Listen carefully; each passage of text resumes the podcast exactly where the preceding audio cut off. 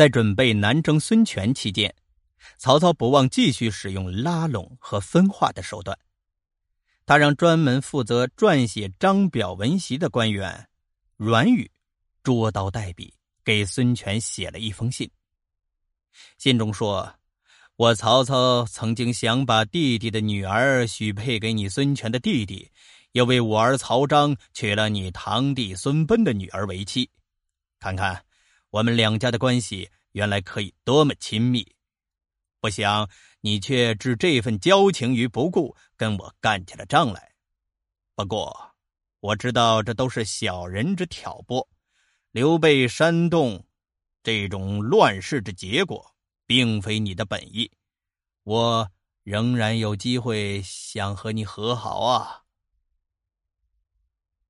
软硬兼施之后，曹操给孙权两条出路：其一，把重臣张昭、刘备都杀掉，可以得到高官厚禄；其二，如果觉得张昭跟随的时间久，舍不得杀掉他的话。那也可以，只要杀掉刘备，也可以得到谅解。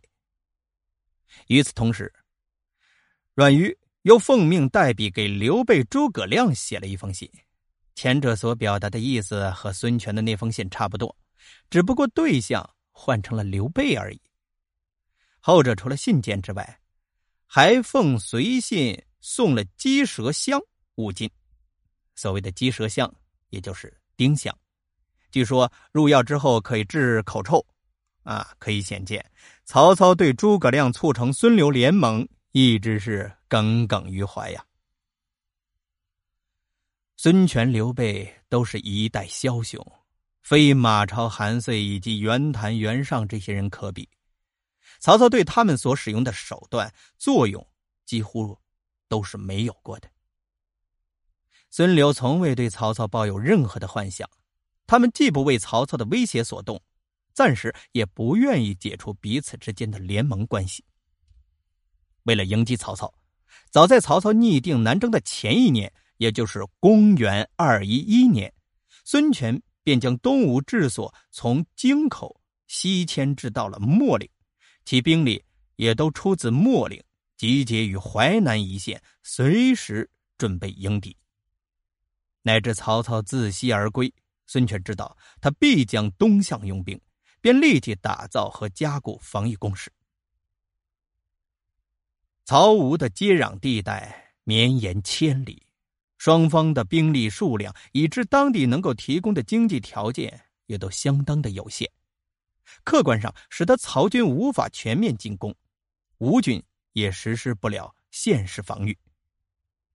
对吴军有利的一面是。他们本来也用不着防线，而只需要守点，也就是守住交界处的几个有限地点或者不大的区域，后者被古代兵学家称之为“渠地”，也就是道路交汇的通衢要地。这些渠地遏制着南北或者东西向的水陆交通干线，乃曹军的必经之所。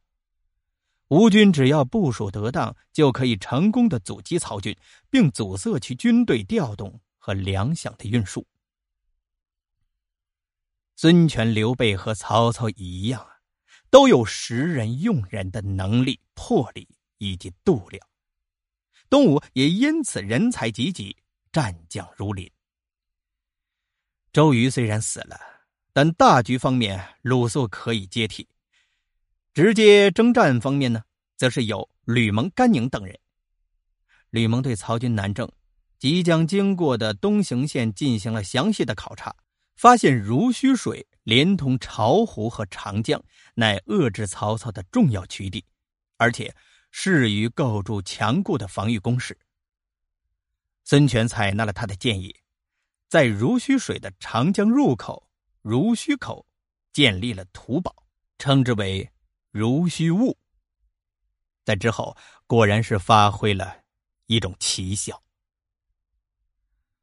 公元二一二年十一月，曹操亲率号称四十万的大军，沿着东行线南征，再越巢湖。次年二月，张辽、臧霸所指挥的先锋部队进逼濡须口，此时，天突然降到了大雨，濡须水的河面上涨，吴军利用水势优势，乘船向曹军迫近。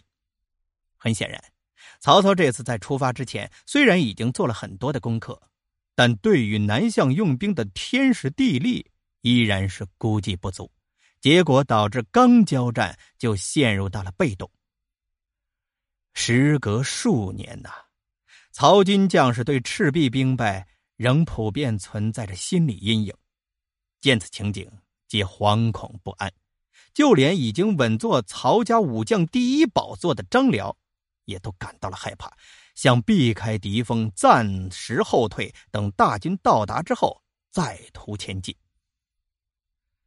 张辽再厉害，毕竟是在马上打出声名的战将。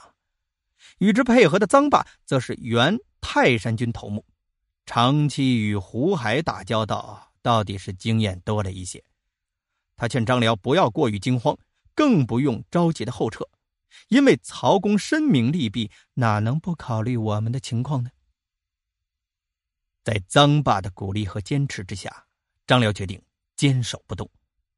第二天，曹操果然率大部队赶到，曹军终于站住了脚。